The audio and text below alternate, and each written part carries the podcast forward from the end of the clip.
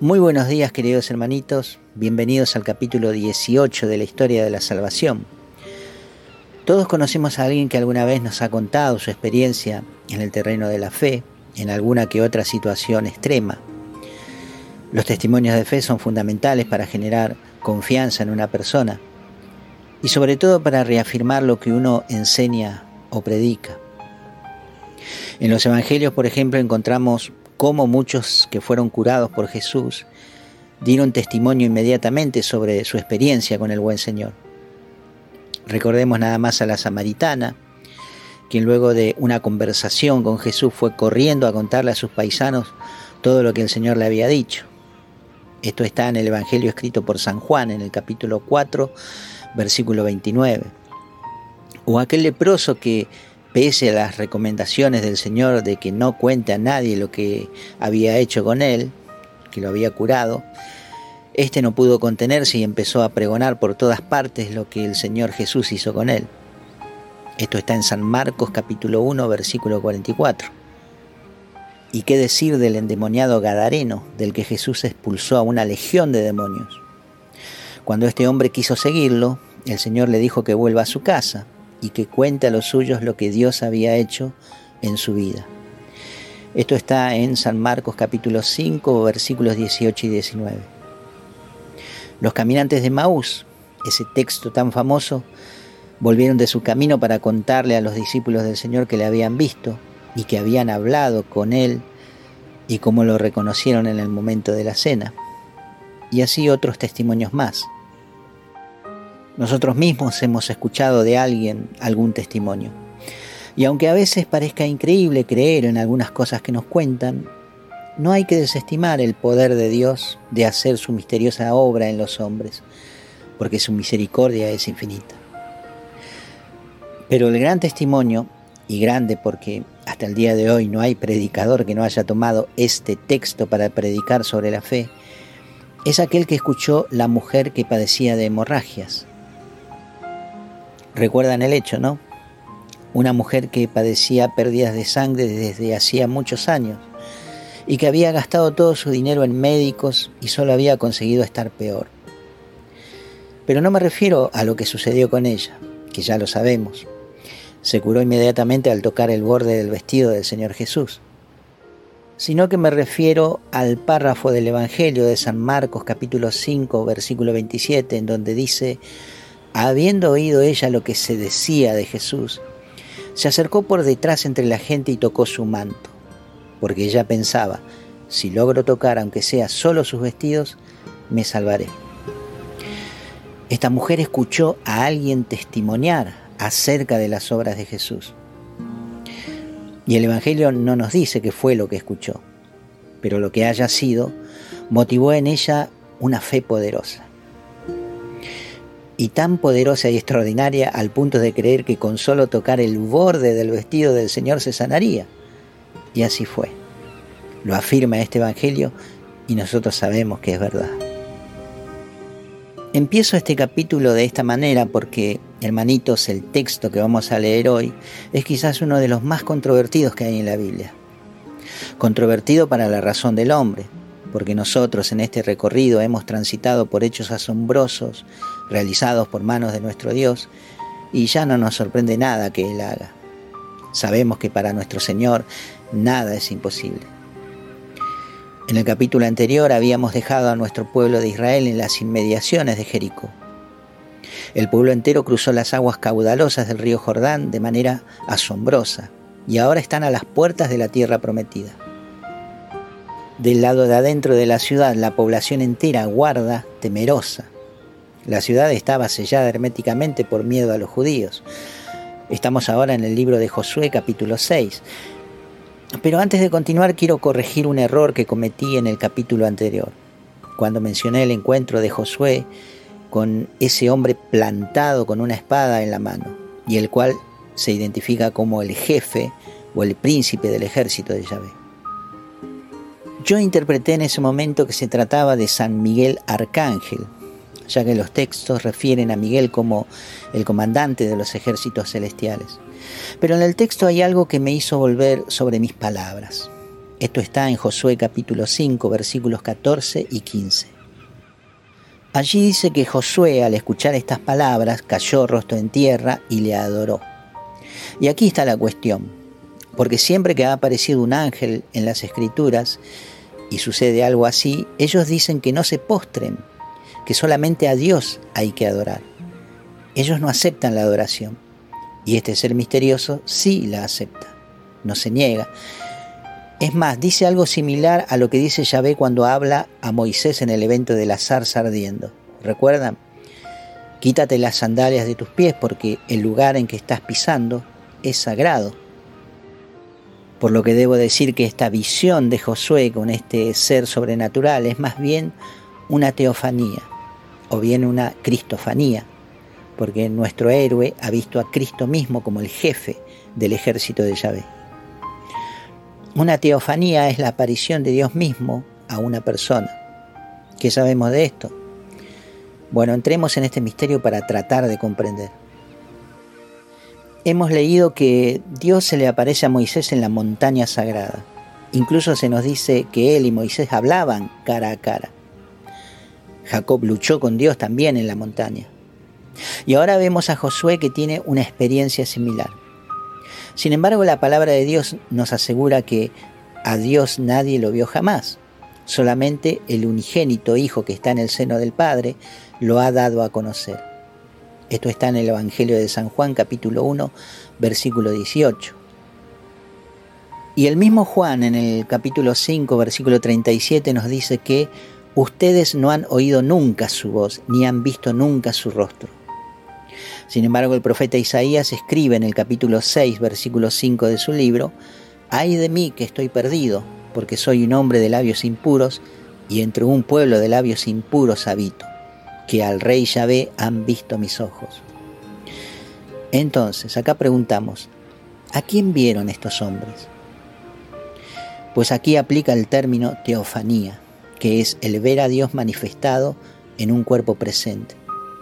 Y no hay problema con estos textos porque nosotros sabemos del misterio de la Santísima Trinidad. Tres personas en una. Dios Padre, Dios Hijo y Dios Espíritu Santo. Entonces queda claro que lo que dije antes de que este ser era San Miguel Arcángel, al parecer, y por ese detalle de la adoración que recibe, se trata de Dios mismo, probablemente en la persona de Jesús. Porque aprovecho para aclarar este punto también. Jesús ya existía antes de su concepción en el vientre de la Virgen María. Él es la segunda persona de la Trinidad Santa. Por eso nosotros decimos encarnación del Hijo de Dios, cuando hablamos de su concepción y nacimiento, porque Jesús ya existía desde siempre y por la eternidad. Bueno, sigamos con Josué antes de que se nos canse. Josué era el comandante de Israel, ya que fue al frente del ejército en varias oportunidades, tenía mucha experiencia en batalla. Y puede ser que en el momento en que se encuentra con Yahvé estuviese preparando una estrategia para ver cómo iba a atacar Jericó. Por eso el capítulo 6 empieza mostrando a Yahvé dándole las indicaciones de cómo debía hacer para conquistar la ciudad. Y he aquí lo sorprendente. Todo lo que fuera que podamos pensar como estrategia militar para alcanzar el éxito queda aquí desechado. Ahora es al modo de Dios. Por eso Él le da las siguientes instrucciones. Todos los hombres de guerra rodearán la ciudad, dando una vuelta alrededor. Así harás durante seis días. Siete sacerdotes llevarán las siete trompetas de cuerno de carnero delante del arca. El séptimo día darán la vuelta a la ciudad siete veces y los sacerdotes tocarán las trompetas. Cuando el cuerno de carnero suene, cuando oigan la voz de la trompeta, todo el pueblo prorrumpirá en un gran clamoreo y el muro de la ciudad se vendrá abajo. Y el pueblo se lanzará al asalto cada uno por frente así. Bien, hermanitos, esta es la estrategia de Dios. ¿Qué les parece? ¿Vos irías al frente con esta estrategia? ¿Irías a decirle al pueblo que lo que hay que hacer es dar una vuelta a la ciudad durante seis días y el séptimo día damos siete vueltas completas y cuando suene la trompeta tenemos que dar un gran grito y los muros caerán? Qué desafío para la fe, ¿no? Porque ciertamente lo es. Pero pensemos, ¿qué hubieras pensado vos si la mujer hemorroisa te dijera, me voy a acercar por detrás de la multitud para tocar el vestido de Jesús, porque sé que si lo toco voy a quedar sana definitivamente? Qué locura, ¿no? Qué locura que falte el vino en una fiesta de boda y que venga Jesús y te diga, llena todas las tinajas esas que están ahí con agua. Agua. Es vino lo que falta, maestro. Qué locura. Qué locura sentar a la gente en medio de un campo en grupos de 50, cuando son más de 5.000, y empezar a repartir para que coman solamente cinco panes y dos peces, y que al final de la repartición se llenen 12 canastos con las sobras. ¡Qué locura!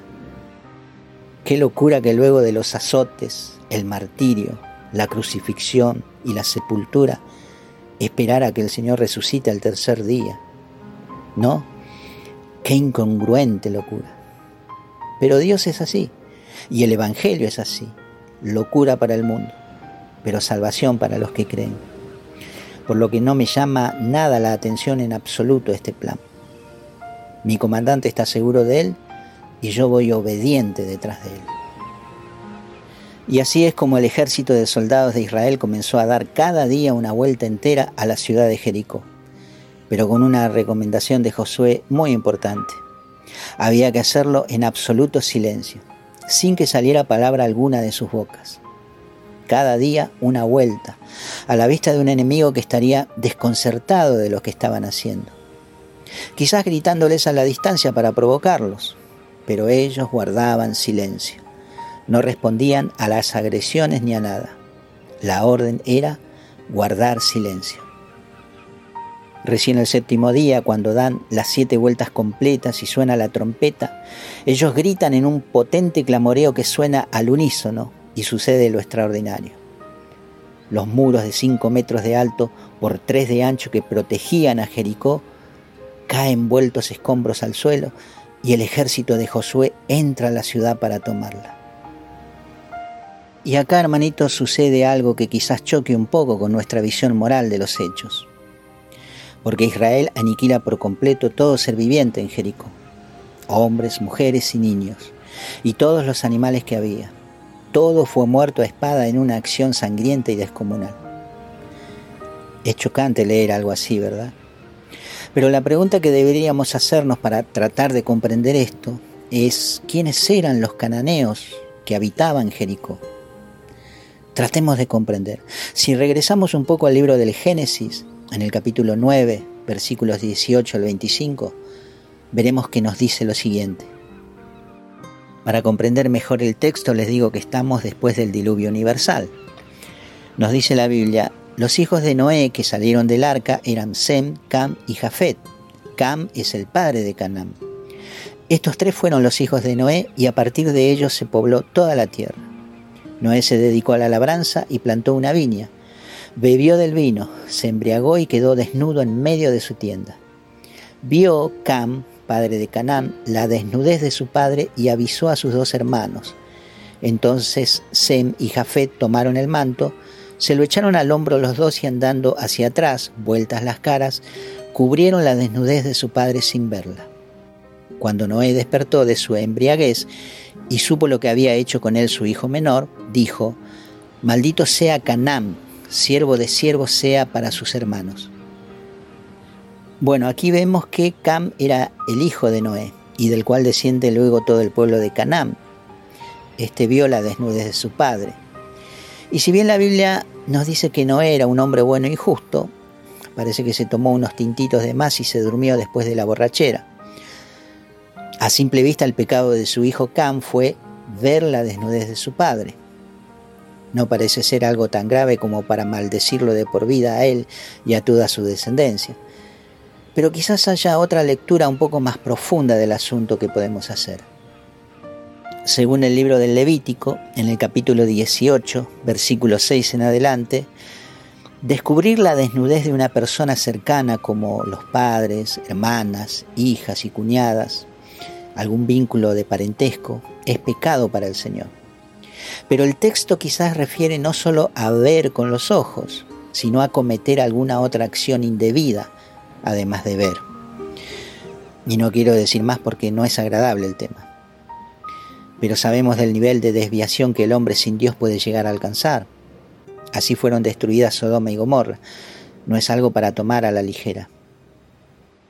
Pero bien, más allá de todo este asombroso acontecimiento de Jericó, porque una vez más vemos la mano poderosa de Dios en los hechos, concluyamos que el creer en las propuestas de Dios a veces no es tarea sencilla. Es arriesgarse a pasar por loco, como le pasó a Noé que construyó un arca en medio de un desierto, o como le pasó a Moisés que tuvo que creer que levantando su vara frente al mar rojo, éste se iba a abrir en dos columnas de agua para que pasen los israelitas. O como le pasó a Marta, hermana de Lázaro, a quien Jesús le pide que quite la piedra que tapa la tumba de su hermano, ya muerto hace cuatro días. Es creer o reventar, hermanitos. Yo prefiero creer. Muy bien, los dejo, mis queridos hermanitos. Perdonen que vaya más lento con los textos. Es que hay mucho por reflexionar y la verdad, esto que estamos leyendo tiene mucha riqueza para nuestras vidas. Los abrazo con amor de hermano y espero encontrarme con ustedes muy pronto. Que Dios los bendiga.